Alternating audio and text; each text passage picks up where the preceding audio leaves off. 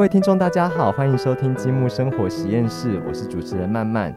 我们今天呢，要带大家来认识宝石鉴定跟选购。对我们邀请到的来宾朱信怡，他是呃台湾知名的珠宝鉴定师，那也是这个培训老师跟作家。那他有也是这个 GIA 美国宝石研究院校友会的荣誉会长。好长哦，对你也是 GIA 的学生吗？是啊，是啊，我是在美国念的，而且呃，我稍微解释一下什么叫荣誉会长哈，也就是是我在很多年前我当过 GIA 校友会的会长，嗯，那所以我们卸任的会长就成为所谓的荣誉会长。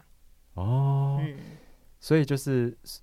算算是学学长姐的感觉，对对对对对对，没有错。但是又不能够，就是对抬头又不能够写说学长姐，对，因为意思就是比较资深呐。我们今天会邀请到朱老师来，是因为呃，他有帮我们写了一本书，叫做《宝石鉴赏全书》。当然，我们不会把这本书介绍完了，我们就是邀请他来跟一些对珠宝有兴趣的读者们，就是聊一聊，说，哎，珠宝鉴定师这一个行业到底都在做些什么，然后。会倾心于这个行业的人，他到底都是一个什么样的特质？这样子。对，那同时我们也邀请到我们的这本书算是责编了，是是责编，就是责编，是是我是责编，责编 Elsa，Elsa 大家好，大家好，我是呃老师宝石鉴赏全书这本书的责编，我是 Elsa。对，Elsa，我我有看那个宝石鉴赏全书的那个版权页啊，就是。所以，因为那个责编不只有你嘛，对对，那所以你是你是算是进来之后不久才接手这本书，还是这本书已经发行了才？这本书其实非常的厉害，这本书其实已经出版二十年了，二十年，二十年历久不衰。所以我是进到这个公司来之后，帮老师做改版的。部分才认识的，对对对，就是因为是二十年，所以我现在都要假装说，哦，那是我在童年的时候就写的书。那那我很好奇，就是当时在二十年，你遥想二十年前，就是你接到这写这本书的这个案子的时候，那个编辑为什么会希望你写这样子一本书？哦，可能是呃更早之前呃出版社的动机我不晓得，可是我这边是因为说实在，呃在。差不多二十多年前，那个那时候在市场上的那个宝石写关于宝石的这些书哈，真的不多。尤其中文嘛。对对，尤其有一些书哈，就是属于介绍宝石的，有一些是从国外翻译过来的。啊，不是不是我们台湾本土的作者做的，然后有台湾本土做的作者有很多，本身可能是也是鉴定师业者是比较比我更前辈的。那呃，因为可能就是他们写的立场都比较太偏专业，然后可能对于。大部分的，就是第一次想要进入这个行业的人来讲，那种文字可能比较硬邦邦。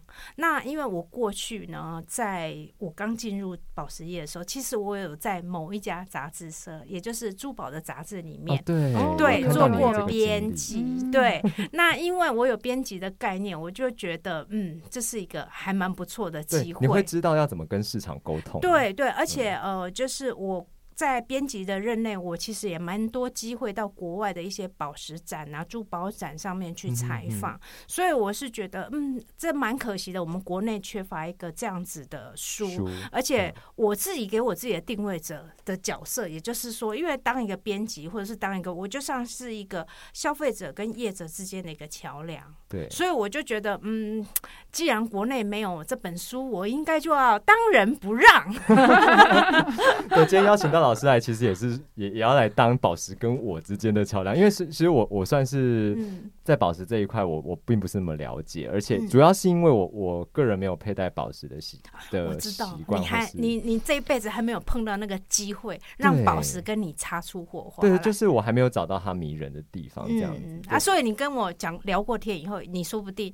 待会出去马上就会看到你喜欢的宝石，但就会看一下口袋，呃，这个旅费好像啊，那没有，那没有问题，那都没有问题，任何的预算都不是问题。呃，最大的问题是你要觉得那个宝石让你感觉上你好像找到你的。真命天女的那种感觉，嗯，因为其实说实在，哦，我在一刚开始在接这本书的时候，我在前一版最早那一版的那个序里面，我就写到，就是说这个无关于我本身的背景，而是是说那个宝石它的那种就是美丽。那种吸引力，对于每一个人可能是不一样。可是对于我来讲，我就会觉得，因为我自己本身是学那个地质的。我大学的时候主修是超酷的，所以我对于岩石矿物来讲，我可能会有一种，你知道，看到宝石，你知道宝石其实是所有岩矿里面的精髓。为什么？因为能够取到宝石是矿物里面或者是岩石里面最精华，也就是它是最漂亮，对，最漂亮的那一块才拿出来，把它切磨出来。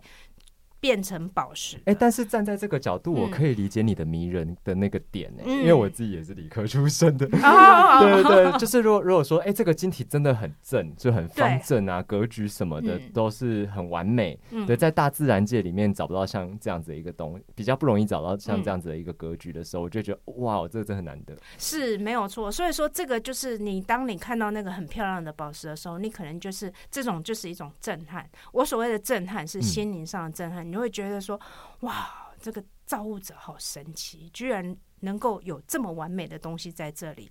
可是呢，其实就像你讲的，可能大部分人的眼光会着眼在所谓的，就是哇，这个结晶这么完美，这么漂亮。可是其实，在我们的眼光，呃，不只是鉴定师，不只是呃，就是。宝石学家或者是什么，不管是什么样的身份，其实有一些宝石哈，碰撞跟碰撞，比方说有一些宝石里面很难长出什么样的晶体。那也许对于，比方说像对于钻石啊，对于有一些宝石来讲，它里面很多其他的晶体哦，是一种内涵特征，是一种矿物，呃。站在商业立场，这就好像是一个瑕疵。可是，在我们眼光不是呢，我会觉得说这很神奇耶，不相干的两种东西居然会碰在一起，这也是一种惊喜。对啊，对，它不纯然是某一个颜色或某一个样貌。对对，所以说。在我们越了解宝石的时候，这也是我希望越来越多人了解宝石，就是这样。就是当你越了解它的时候，你就会越觉得说，哦，它的迷人的所在地。对，你就不会盲目的觉得说，就是哎，大家标准上认为宝石应该要长什么样子，就是漂亮。对对对。哦，那 Elsa，你有在戴宝石吗？啊，我也没有，因为我口袋也不深。不过大部分的大部分人都会觉得说，哎，宝石好像很贵，但其实好像不全不是。对，因为其实除了当然贵重的宝石，像呃我们常最早常见的这些什么红蓝宝石啦、钻石啦这些，它可能单价会比较高一点点，这是没有错，就是经典嘛。对，而而且其实呃贵的宝石。就是这些宝石本身就贵，当然有它贵的道理。为什么呢？呃，其实宝石的价格是取决于它的出产量嘛。还有就是稀有度嘛，那你越稀有的东西，它当然自然的它的价格就会越高。然后再来的话，就是背后如果比方说像钻石，它背后有一些机构在控制跟操作它，它可能它又会让它的身价一直持续不坠。对，那可是对于很多其他的宝石来讲，像。其实有很多其他的宝石，比方说红宝石很贵，对不对？可是如果你放眼到宝石领域里面去，你可以看到很多也是其他是红色的宝石，那它的颜色一样很漂亮，火光也好，它其他的特性，如果站在宝石学的角度来讲，它其他条件也不差，所以你并不一定是说你全部都一定非得要去找那种最贵的红宝石。可是话又说回来，红宝石它本身一定有它的魅力，才会有让那么多的人。愿意花那么大的价钱去买一颗这样子的宝石，所以每个宝石它的价格跟它的那个身价定位在市场上面，它还是有它的一个定数在。那我们，哎，好，你先问，没问题。老师的问题问一下，那现在呃市场上比较流行的宝石是哪一些种类？哦，这个哦这个问题实在是很大呢。但我们先从这个这本书哈，在在刚开始的时候，在那那之前呢，其实我大概入行差不多三十年左右。那其实在这本书。我刚呃，就是我刚入行的哈的时候，在二十多年前到三十年那时候，其实市场上主流的宝石就是那几种，也就是我们常见的什么红宝石啊、蓝宝石啊、钻石啊、祖母绿啊。那我们台啊台湾就是华人啊，华人地区可能又再多一个翡翠啊。啊，有一些人对比方说很多像早期也接受过一些日本教育，或者是也都知道日本人，因为早期养猪嘛，很对，就是很喜欢珍珠。就除了对，就除了这。这些，那可能还有台湾 有一些，哎，对对，比方说喜欢什么磁场能量的，知道一些水晶啊，啊，或者是台湾的一些呃业者哈，包括有一些传统，他们喜欢珊瑚，因为台湾产珊瑚嘛。除了这些以外，其实珠宝店好像很难再找到其他的宝石。可是这二十年下来哦。你就会发现整个市场完全不一样，变得多彩多姿了。像有一些宝石呢，以前比方说在国外很流行，可是，在台湾哈，其实就没有那么多的市场。可是这几年不一样，这几年大家已经越来越多，很多的就是比较不一样的颜色出现。比方说，蓝色不一定是一定要蓝宝石，其实漂亮的蓝色宝石也有，甚至像比方说。有一些品牌在背后加持的，像丹泉石。其实讲到丹泉石，它本身就有很多的故事哈。它也是因为它背后有一个知名的品牌 Tiffany 在背后操作它，所以它就当时你看，像我在这本书里面呢，我就把它定位哈，它叫做从非洲丛林跃上国际舞台的巨星。今天它在。这种就是矿区里面，他第一次被发现的时候，人家根本不知道这是什么石头，而且当时去探矿的人根本不是为了要找丹泉，不是他心里本来没有期待他会发现一种新的宝石，他只是觉得说哇，这种蓝宝石，因为当时蓝色可能都以为是蓝宝石，然后呢就觉得这种蓝宝石特。特漂亮，好鲜艳，而且还带微微的紫色。对，那个颜色不是一般的蓝。对，那后来才发现，原来它跟蓝宝石是截然不同。那经过品牌的加持，那当然我不是要去帮品牌做背书或者是什么样，而是是说，在背后有人去行销它、包装它，有些宝石就变成对，它就变得。截然不同了。一个宝石，它如果在矿区、在矿野里面，当你在探矿者，你在第一时间看到它的时候，其实它是没有像我们在玻璃橱窗里面看到那个石头都已经切磨好、抛光好，都是那么漂亮，甚至有一些都已经 镶台都镶好了，是没有那么漂亮。如果我走过去，我可能就觉得哦，就一块石头，对，他一脚，对，而且所以说那些 gem hunter，他就是我我讲实在话，我觉得他的本质就跟星探差不多。对不对？你走过去一个，嗯，好像然很多美眉走过去，为什么你就一眼就觉得这个以后会是明日之星？也是一样的道理。对，那宝石在野外被发现的当时，它其实也是满身的灰尘呐，而且它跟周遭那种乱七八糟的土石来讲，其实并没有太大差异。可是当它被挖掘出来以后，经过人力、人工对雕琢、切磨、抛光，甚至赋予它一些美美丽的设计。那如果说有幸能够像丹泉石这样，经过品牌的加持，嗯，它就会摇身一变，变成明日之星了。对啊，哦，突然想到一个问题，想要问老师，我觉得这个问题蛮重要的。是刚刚讲，就是一块一个有价值的宝石，它从一块很普通的石头，到可能也许被品牌推推行，也许被。呃，某一个不知不知道是谁的人发现，然后并且把它做成了很精致的这个饰品之后，然后蔚为蔚为风潮。对，那我就会想要问，究竟第一个做出宝石，就是第一个跟宝石产生连接的第一代人类，他们对他们他们到底发生了什么样的故事？就是对于宝石这个东西出现在人的生命里面，对，其实哦，讲到这个真的是讲到宝石的历史了嘛？对，其实简单带一下，宝石跟人类哈。开始结缘是很早很早的，嗯，其实，在历史上很多有名的东西，比方说像埃及艳后的年代，哈，其实为什么像我们讲说传统的宝石跟像现在的宝石，呃，有有所不太一样，跟发现时间的早晚有不同。然后再来的话，就是你看贵重的，就是我们讲的传统贵重的那些红蓝宝石啊，祖母绿，以祖母绿来讲，它有一个。最喜欢他的名女人就是埃及艳后嘛。埃及艳后那时候就是因为很喜欢祖母绿，对，甚至把一个矿山就用她的名字来命名。那就是在过去很多的宝石，其实它本身最早跟人类结缘哈，完全没有所谓的宝石学，也没有我们现在所谓的哦，这是什么宝石，什么分类啊？我们怎么去鉴定它啊？这是哪一种矿物的归属？不是漂亮，它就是漂亮。所以以前的宝石跟人类结缘的时候，纯粹就在于那种美吸引它。那当然，大部分喜欢宝石的是女生，可是，在历史上有很多的宝石，它跟男生也有很大的一个渊源。比方说，像钻石，最早它不能切割，因为太硬了嘛。对，过去又没有什么像现在科技的仪器啊，那种机器可以切磨它，所以那个东西就会变成是什么男人的护身符？为什么？因为它是不可被征服的。所以，我以为是因为他长得够粗糙，不 是不是，他 太因为过去刚硬。对过去的历史里面呢，就是宝石呢，哦，为什么会说男人的护身符呢？因为过去的过去的领土啦，过去的那种，就是我们在历史上看，都是属于男人，都是属于往外去征战的。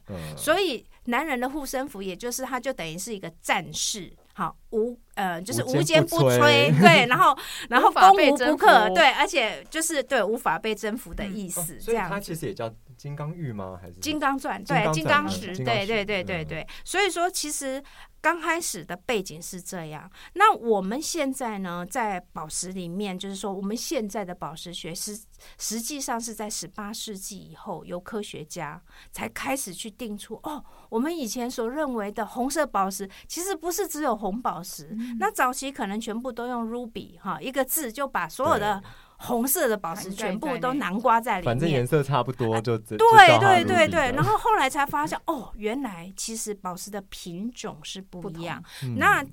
到这个时候，因为是由矿物学家去分类它，然后就发现哦，原来都是这个是属于这种矿物，那个是那种矿物，才衍生出所谓的宝石学。那严格上讲起来，说实在，宝石学是科学，因为它就是跟矿物学啊、跟岩石学，也就是说跟地质学是很接近的。对，它也是要分种的嘛。对，可是这个是它背后是有呃科学的根据，可是。呃，在宝石本身来讲，它跟人类之间的喜好还是以那种就是软性的需求，也就是大家觉得它漂亮、美丽，觉得可以装点自己是为主的啊，那是情感面的一个需求。对，嗯，对，哎，对啊，讲到这样，就是宝石跟人类之间长长的连接的历史啊。那因为前面有讲到埃及艳后嘛，有讲到一些就是去征战的男人们，然后就会想到宝石还有一个很特殊的连接是。占卜跟神秘学 之类的魔法石，对对对，有一些有一些宝石，当当然这个就是所谓的，也是属于比较早期，在所谓的那个宝石学还没有，呃，一来是时间比较早。时间比较早的时候，人类对于占卜啦，然后对于这种不可知、对不可知的东西，会更为的，就是更有需求。那呃，很多宝石的发现也跟这些是有相关的。所以说，其实如果呃有读过我的书的人，就会发现，我每一种宝石，我都尽量去找到他们早期的一些渊源跟一些故事。那当然，这些故事如果要讲起来，也会有蛮长的一个时间。可是呃，因为它本身就是。有一些，他的确会跟一些传说、古老的传说，比方说，他可能对他可能对人体好，或者说他可以呃保佑呃小 baby 哈晚上睡觉不会不会嗯就是不会有做噩梦啊，对对对对对对对对对，我一直在想说要用什么词语去形容那种不会做噩梦、不会哭闹的那种那种哎对，然后或者甚至就是说恋人之间啊，比方什么样子的宝石。可以可以击退情敌，然后被拉近 距离，对对对对，就是得到所爱跟某些功能性连在。对啊，那这些东西呃，当然就是会赋予宝石本身哈。除了这些我刚刚讲的那些什么学术啊、理论啊这些哈，更一一些就是比较更神秘的一些面纱跟神话。然后也是就是有一些宝石能够吸引住某一些人的一些特质。那这种特质在某一些人身上可能。不见得会，不见得会有用。可是对于有一些人，他就会特别的信赖这些东西。嗯，他他需要一个标准去支撑他。啊，对对对对对对对对对对对，这也是一个信念。所以说，当就像你刚刚一开始在讲说，哎，你还没有发现一个宝石是怎么样吸引你的，可能就是因为你，哎，你可能是太无求了吧？哎，不没有，可是反而像老师刚刚讲说，Tiffany 他一开始那个宝石发现的地方，他那个。地方是很原始，或者是很多沙土啊盖住它或什么，反正我觉得这种原始的样貌是我比较喜欢、比较偏爱的样子。对对我，我觉得我有可能会去买那种看起来很不起眼的事情。哦，这个东西也是对，不用不用太担心。要这就是刚刚也回归到那个那个 Elsa 她刚刚在讲的哈，哎，这这几年流行什么样的宝石？其实这几年流行的宝石就不带以。贵重那几种单一的，就是不是只有什么红蓝绿色为主，或者是钻石为主，而是是说现在的宝石里面就是多彩多姿，我都要。嗯呃呃，应该是说颜色更多元了。那这些，哎，对，刚刚你问的是什么？哎，被你这么一问，我突然也不太。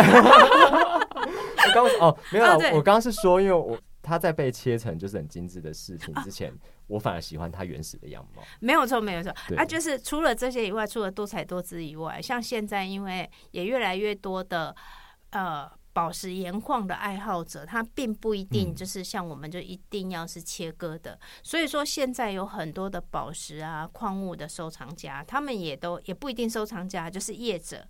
好，现在有很多的呃，在卖宝石的，他也是同时都会有很多的矿石。而且，其实坦白讲，会喜欢原矿的跟喜欢宝石的，其实是两个还是不太一样，对，还是不太一样的。哎，那我自己。个人是也都很喜欢，但很漂亮、很漂亮的宝石我喜欢。那那个如果那个矿物我自己看了，就是嗯，不一定是完美。对我来讲，不一定是完美，因为为什么？有时候像呃，你真的要看有一些很完美的结晶体的话，其实你如果有去一些像国外的宝石博物馆，对，好，国内外，国内目前坦白讲，有有一些老师自己的一些收藏也蛮可观，可是。坦白讲，如果你有到国际的一些，像比方说美国的那个那个哈，那个 Smithsonian 博物馆，或者是其实美国有很多的地方哈的。那个博物馆也会有一些小小的宝石收藏，那些里面的东西其实也都有啊，包括我们台湾有一个地方也可以去看了，就是台中的那个自然科学博物馆。可是它并不一定常常有，对，科博馆，可是它不是每一次都有那个宝石展，因为呃，科博馆里面宝石矿物的部分也是占它一小部分点而已。对，可是我知道他们馆藏里面也有一些不错的收藏，对，嗯，嘿。对我们讲到这个宝石，它除了光鲜亮丽，就是外表光鲜亮丽以外，它还有其他自然原始的风格嘛？对对，因为老师前面有讲到说，就是其实以前的人他可能比较喜欢经典款，像红宝石、蓝宝石、祖母绿等等。对，像在台湾也是嘛，就是可能也许十几二十年前，他们是喜欢这样子的一个宝石的形态，然后到后面大家喜欢颜色越来越多，你觉得这中间的转变，那个转捩点会是什么？哦。转捩点，我个人倒是觉得是这些年来，就是过去这五到十年来哈。因为如果说单纯的就是只有那几种贵重宝石的话，当然我觉得，当然那些宝石还是美。可是我觉得在变化上面，当然就比较没有那么大的一个变化。所以大家第一个哈，可能是寻求新鲜，对新鲜感，然后再来就是。国外的这种流行力量也是不容小觑，像这几年比较流行的那种比较所谓霓虹色，好，比方说一种新的碧玺品种叫做巴拉伊巴，这个。最早就是发现在巴西，而且这种宝石发现就是这一种类型的碧玺宝石哦，它发现的时间是在大概一九八九年，就是也就是一九九零年代，距今也不过，步入年龄，对对对，距今也不过差不多三十年左右嘛，对啊，那三十年，可是它现在的价格的幅度并不亚于什么。红蓝宝石甚至被比很多的钻石也都还要昂贵。那为什么那么昂贵呢？当然，第一个哈也是它颜色很特别稀有，哈，就是它就是一种很鲜艳的那种霓虹蓝的那种颜色。那这种颜色突破了过去传统我们对于所谓的天空蓝的这种认知，它是一种亮蓝色。那这种亮蓝色它出现在市场上的时候，大家只。只是觉得哎惊为天人，没想到宝石可以出现这么鲜艳的颜色。那之后呢，另外一种的呃是在缅甸产的那种叫做绝地尖晶啊，那是俗称啊。事实上它就是一种亮粉色。那亮粉色它基本上来讲，也不是说因为它含有什么特别特殊的矿物，不是，而是因为它这个宝石的某一些特性，就让它的粉色特别的亮丽。我都会形容说，他们那种粉哦，就很像我们小时候有没有那个在写那个。就是在在画那个重点的时候，一种粉红色的那个荧光笔那种颜色，那么亮，对，那么那么亮。那这种这种特性呢，它刚刚好就只出现在某一些产区。就比方说，就像缅甸的那个、那个、呃、那个纳米亚矿区，然后后来呢，在呃非洲的那个马亨盖地区，它也有发现类似这一种颜色，霓虹粉的颜色。所以这些东西，我们后来都称它为所谓的霓虹尖晶，也叫做呃绝地武士。好，绝地武士这个 对，为什么叫绝地武士？哎，它本身也有一个故事呢，是因为前几年不是星际争。呃，星际大战，对不对？星际大大战里面那个武士不是 Jedi 吗？Jedi，然后要成为 Jedi，Jedi 有什么条件？他没有阴暗面，他的性格必须没有阴暗面。嗯，然后就是因为他没有阴暗面，他就是绝地武士。那这种宝石就是因为它亮亮到没有阴暗面，对，好玩吧？好玩吧？对啊，那这就是这几年都是流行那些话题性。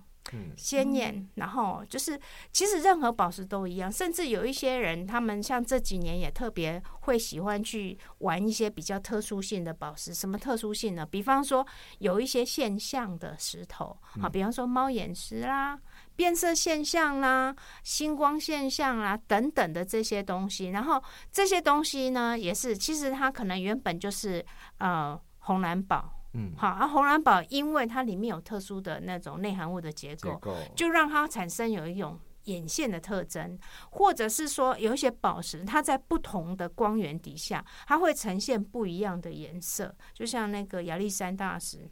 哦，对，有，嗯，对，它在黄光底下呈现红色，拿到绿色光，就日光灯底下，它又变成绿色。有一种翡翠是它外外观看起来很黑啊，墨翠啊，对对。可是那种是你后面要打光，对，哎呀，那个是墨翠，没有错。墨翠的话，它就是里面的那个绿灰石矿物比较多。哦，不好意思，鉴定师喽，鉴定师的角色又跑出来。对啊，就是因为它含有某一些其他的成分，就是说它其实背后会有一些特性。是有一些科学根据在背后支持他，可是他到底是什么样子？为什么有人会喜欢他？这是一种情感上的连接，这无有点无可言，不可对对对对对对对对，对，就就是科学上可能也许有一些标准的方式可以去分辨他们是谁，但是我觉得追根究底，我们。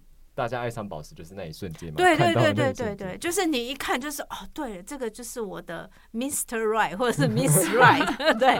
而且我刚刚好在讲的时候，我突然想到，我觉得宝石的世界很有趣的一点是，我觉得有点像是股票投资，就是像红蓝宝石，他们可能就是那种长期稳健对 的这一种对，但也许其他我们近年看到比较多彩的这些宝石，也许它呃。可有有可能是长期的，有可能是短期的投资是 OK 的这样。对，其实呃呃，当然就是身为不管是宝石学家，或者是或者是就是业者啦，或者是鉴定师的角色哈，我还是觉得是说，其实。宝石，我还是希望说你一定要是你自己喜欢。对，好。那至于就是说，哎，可能很很有一些人，他有一些比较那种眼光很厉害，他很在很早期他买了什么东西就。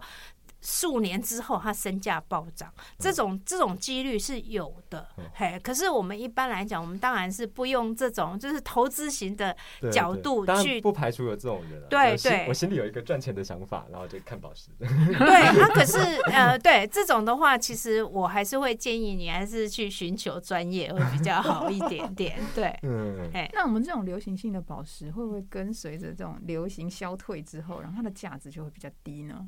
呃。有有一些，当然不可否认的，多多少少有的时候会。比方说，嗯，我我讲比较实际，就像碧玺吧，碧玺前几年就大概在嗯，呃，应该是大概快大概七八年前的时候，碧玺是就是尤其是红色的碧玺，哈，它的那个价格被嗯，不能讲说是炒作，可是可能有可能是因为中国市场特别喜欢，或者是或者是一些国际市场上的因素。那时候在国际市场上，那个红色碧玺被炒到非常高。那其实高到那样子的地步，倒不是说这个宝石就不符合那个价钱或者像不是，那是因为可能。矿区的问题，可能这个市场上在当时的需求突然之间对突然之间供需的不平衡，所以导致它的价格在那个时候的确是涨得非常非常高。那可是呢，经过几年下来的时候，这个市场它就稍微趋于一个比较稳定，它的价格对它价格是 稍稍微的。的确是有稍稍微的，就是有回回回到比较原原原先的位置。可是其实只要是宝石，那东西是漂亮的话，它不会去跌到那种完全没价值。对对对对，不会不会跌到完全没价值。因为就是环境地质条件就是这么的限制。对，甚至价格最稳定的钻石，说实在哦，钻石也是啊，像呃，因为。在客观条件上面，除了产量的因素，然后除了就是说，以前它可能被那个国际的这个戴比尔斯这种这种机构所控制，控制它的产销，控制它的价格，然后还有什么所谓的行情报价，国际上有所谓行情报价表等等之类的条件去约束之外，还有那种美金哈，美金的那种价格，就是那个汇率高高低低，那甚至就是有一些有一些消费者可能比较。少去接触到，他就不晓得说，虽然钻石常常有，就是每个礼拜都会有新的报价出现，可是并不代表报报价你就一定找得到那个钻石，因为你还要视当时的这种市场条件的控制。比方说，在那个时候，就在呃，说实在，就是比较早期啦，可能台湾的很多的，因为台湾的。说实在，台湾的那个客户哦，眼光都很高，所以都会很要求那个我一定要什么什么等级，那等级都非常非常高，要不然的话就是克拉数大，然后切工啊，什么什么呃荧光反应啊，什么那种各大条件都要具备。那这种东西当时就被就是就会变成是说，虽然它有那个行情，可是有的时候你不见得有那个钱就可以买得到。嗯，就是因为因为大家都对，因为你条件太多了，有时候不见得就能够找得到，所以我们才会一直就是说，哎，其实宝石能够。跟你相遇，其实那也是一种缘分，对，是一种缘分。宝石本身不贵啦，但是它，我觉得它的贵是后面就是每一个条件这样子互相叠加而来。对啊，所以我常常也会有很，就是像我做鉴定师嘛，也常常有会很多客户在问说，哎，什么样子的宝石以后比较能够，哎，比较对保值啊？或者是我第一个我都会讲说，你到底喜不喜欢它？如果你不喜欢它，你这些其他的问题都不用问，因为因为。就算是说我今天跟你讲说这个宝石哈，以后应该后事可期。可是问题是你就不喜欢它，你拿回去就两看两相厌，对不对？或者是说哪一天你当你想要脱手的时候，它没有符合你的预期，你可能你也会觉得说，哦，怎么很大失所望？那这宝石的买卖其实中间有很多很多，呃，也许外界并不是很清楚的东西，因为它毕竟宝石跟其他的。产品不一样，别的东西它可以再生再制作，可是宝石所有的天然的宝石，就是它出土了以后，它挖挖出来了以后，它切磨了、抛光了，它可能就是这一颗。你没看很多历史上有名的宝石，包括像有一些品牌，比方说像卡地亚或者什么，他为什么百年之后，他把他很早以前设计的东西，他再买回去，透过拍卖会再买回去？因为只有这一颗。对对，而且最主要是说，像有一些品牌，他甚至会觉得说，我在可能在比方说八十年前、九十年前，甚至上百年前，你看我卡地亚做出来是这些东西，像。如果你去翻一些那个拍卖会，偶尔你就会发现有一些品牌真的是这样，甚至就是他会把他之前之前的就是我品牌卖出去的东西，他再买回，他再买回去。那回购的目的，他可能就是放在博物馆里面，这也是展示我们这个品牌的实力。对对对对对对对，嘿。对，不是不，就是不完全是因为怀旧啦，对 对，真的就只有这一个了，拜托你拜我。对对对对对对，对 我们今天跟朱老师聊了很多很有趣，我们一开始的访刚打的超专业的，结果我们好像漏掉很多都没有讲，而且不算漏掉了。我们其实刚刚有有一半决定，我们就是以后有机会的话，可以再请朱老师来深度聊聊，没有问题，关于珠宝鉴定的更深的一些专业知识，这样好，对对对。对，好，那我我们今天就是非常感谢，就是朱老师来跟我们，因为你是住台中吗？呃，我台北、台中都有，台北、台中哦，了解，对对，就是老师有今天跟我们分享了很多，就是哎，鉴定珠宝的人他到底就是通常是一个什么样的人？那以及宝石它到底迷人的地方在哪里？影响宝石价值的一些条件跟机会，嗯，又是什么？对我觉得这个这个。知识点都蛮有趣的哦，谢谢谢谢。其实我的我的想法只是希望说，我自己是很喜欢宝石，嗯，嘿，那我自己背景是因为说，呃呃，我我外婆家就是开银楼的，可是是那种很传统的银楼，对，是传统的银楼。那可能从小就会觉得就。对这些东西是特别的感兴趣，然后呢，诶，其实一般的求学的时候，我跟一般人也没什么两样，就是呃，爸爸妈妈说，啊，你要考试啊，好好念书啊，不要啊，就那就就就国中、高中啊，然后然后大学念完，然后到国外去念书，啊，回来以后真才真正的去思考，就是说，哎，想要去做什么样？那呃，其实做选择，就是说到最后去做鉴定师，或者是做呃业者。的话，其实这个只是因为我觉得每个人性格不一样，因为我自己个人的个性是。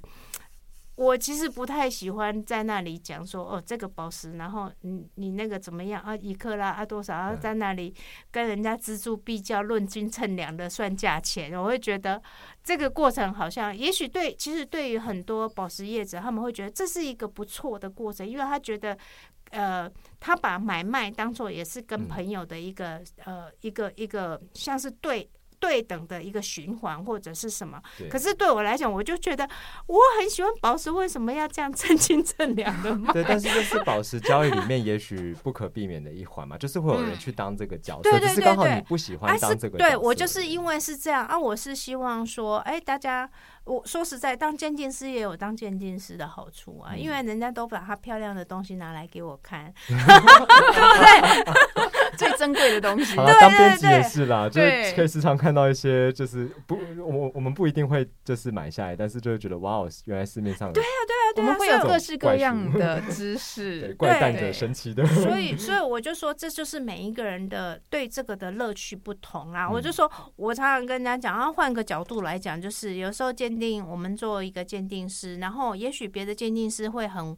很会去跟人家讲说哦，我什么仪器，然后这个图谱啊，光光源啊，这个光谱怎么样啊？这个怎么样？是显示什么吸收风什么？听起来让人家觉得很专业。可是我常人家问我，我都会跟人家讲说，你想想看，你有一个工作哈，那虽然会耗一点眼力没有错，因为常常看显微镜，然后对眼睛比较伤。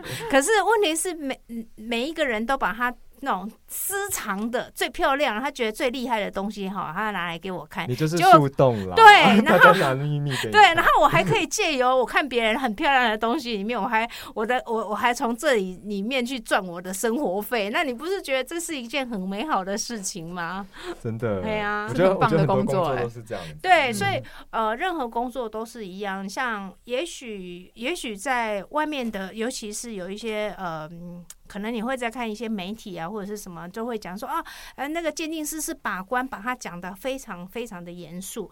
那我在针对我在面对我的工作的时候，也就是我在鉴定的时候，我当然是很严肃的看待每一颗宝石。可是事实上，我是因为我觉得我很享受这个每一个石头放到我的面前，我除了去鉴定它，这除了科学的去分析它之外，我能够有这种感情的因素在里面，对你 就会觉得你会很乐。在于这个工作，嗯，对，我想很多工作都是有一样的特质啊，没错，没错。好，今天非常感谢朱老师，后面还跟我们分享了就是职涯里面，因为我一直想要问老师就是类类似的问题，这样可以啊，以后还有更多的，以后还有机会再对对对，没有问题。好啊，好，那节目最后老师还有没有什么话想要跟大家总结一下的？总结一下就是。呃，如果本身就是对宝石已经有兴趣的朋友，那如果有。有想要更进一步的话，当然我是觉得说，呃，我要推荐一下我自己的书啦，就是可以买一本书，然后可以去了解它背后更多的东西。那如果说你还没有对这个宝石有任何的感觉的话，或许你可以从您的日常生活里面，因为我相信很多的人他可能就是就像就像刚刚慢慢讲的，你可能在过去你觉得你对宝石是一张白纸，对，可是 对。对，是无感。可是问题是你可能听了我这样子讲以后，我的热情给你一种可以感染到你。那你或许你，也许你下一次你出去外面走路，或者是看过经过某一家珠宝店的橱窗的时候，你也许你能够多停留一下。对我确实会用别的角度。对对，你就让你有一个新的想法，新的。眼光去看这样的东西，也许你就会找到你喜欢的东西。嗯，对，就是也不见得要很很很快速的就去定夺说这是一颗好宝石，还是坏宝石，而是你喜不喜欢这个。对，而且也不一定要很贵重的哈。那个那个有一些珠宝店的那个那个很贵很高单价不用，可是你可以像一般的那种，比方说像那种呃小到那个什么小那个水晶的手链呐，或者是有一些手珠啊串珠之类的这些。也都是一些很不错的选择，因为其实宝石这个领域哦，当然不是说一定哈，一定要是高单价的珠宝哈，然后一般的、一般的宝石也有它的一片天地。你认为它是宝，它就是宝。啊对对对对对对，嘿。好，我是默默下的结论，都可以，都可以。那我们今天节目就差不多到这里了。我们今天谢谢朱心怡老师，也谢谢 Elsa，好，谢谢，谢谢。